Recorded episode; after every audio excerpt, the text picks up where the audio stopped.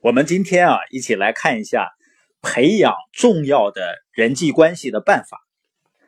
如果你能够做到下面几条呢，你就可以跟不论是伴侣、父母还是亲朋好友，都形成健康向上的关系。第一个呢，就是承诺。承诺呢，就是决定或者说你下定决心，一定要去完成。就像很多人，他也有梦想，但是呢，他不愿意去做出承诺，不愿意承诺去行动，去付出时间，所以他这个梦想呢，最后一定会落空的，就会变成空想。人际关系也是这样。研究者阿尔弗雷德·金瑟博士说呢，在婚姻中最重要的是坚持下去的决心。有了这种决心呢。就会调整自己来适应不同的环境，否则离婚的理由就会很充分。对关系的坚定承诺是已婚夫妇能够拥有的最大资产之一，也是所有深层关系的一大特点。政治家托马斯·佩因确认，太容易得到的东西呢，我们不会珍视；只有付出代价，才会让一切东西有价值。人的每段长久的关系都会有曲折的，两个人不可能在所有问题都一致吧？即使是最好的朋友，也会有冲突。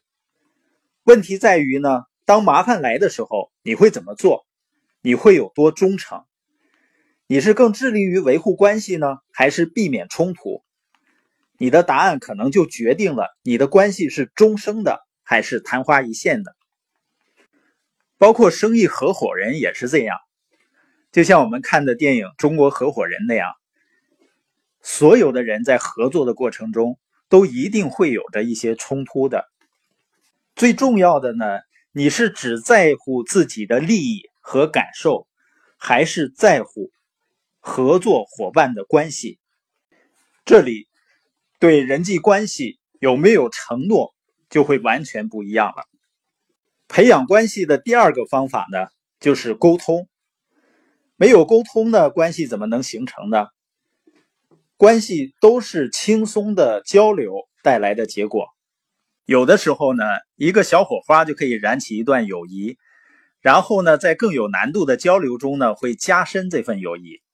作家呢，悉尼·哈里斯认为啊，如果不让别人反对我们，是难以真正了解别人的。因为只有在矛盾中呢，人的本性才会暴露出来。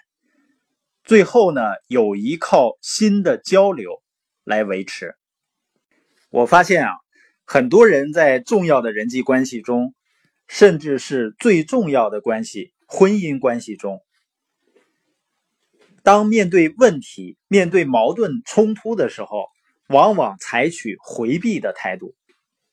如果不沟通呢？人们之间就很难真正的了解对方的观点、对方的立场，往往呢误解就会越来越深，甚至于到最后呢是不可逆转的。因为发生问题的时候呢，人们往往是从自己的角度和自己的利益、自己的立场出发来看待这件事情。如果不沟通呢，很多的情况下会出现误会。我记得很久以前呢，有一次我和我爱人呢在天津在做一场会议，一整天的会议下来呢，我们都觉得有些累了。我拿着我爱人的手机呢去摆弄了一会儿，结果呢不知道怎么这个手机就坏了，再也开不开机了。我就跟我爱人说了一声，我说你手机弄坏了，等回北京的时候呢，咱再换一个。然后我就去洗脸。洗脸出来以后呢，我发现我爱人呢抱着那个手机坐在沙发那儿在哭，在流泪。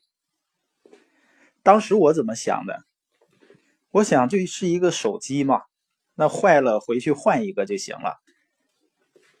然后呢，我就进了卧室。从我的角度来想呢，觉得他是因为手机而生气或者是流泪。要按以前的性格呢，可能我就觉得就不需要再去沟通了，可能就直接休息了。但是在耶格系统学习嘛，我知道交流还是很重要的，所以又出来去问我爱人，我说那个手机咱回去再换一个不就行了吗？然后我爱人说，他不是因为手机的事情，而是因为当我自己出差的时候，我们经常会互相发一些短信。他呢会习惯于把这些短信摘抄下来，他担心呢手机坏了以后，他有一些来不及抄下来的短信会没有了，所以只有沟通，你才能够真正的理解对方的角度。所以今天跟大家聊的两个培养重要关系的方法，一个是承诺，一个是沟通。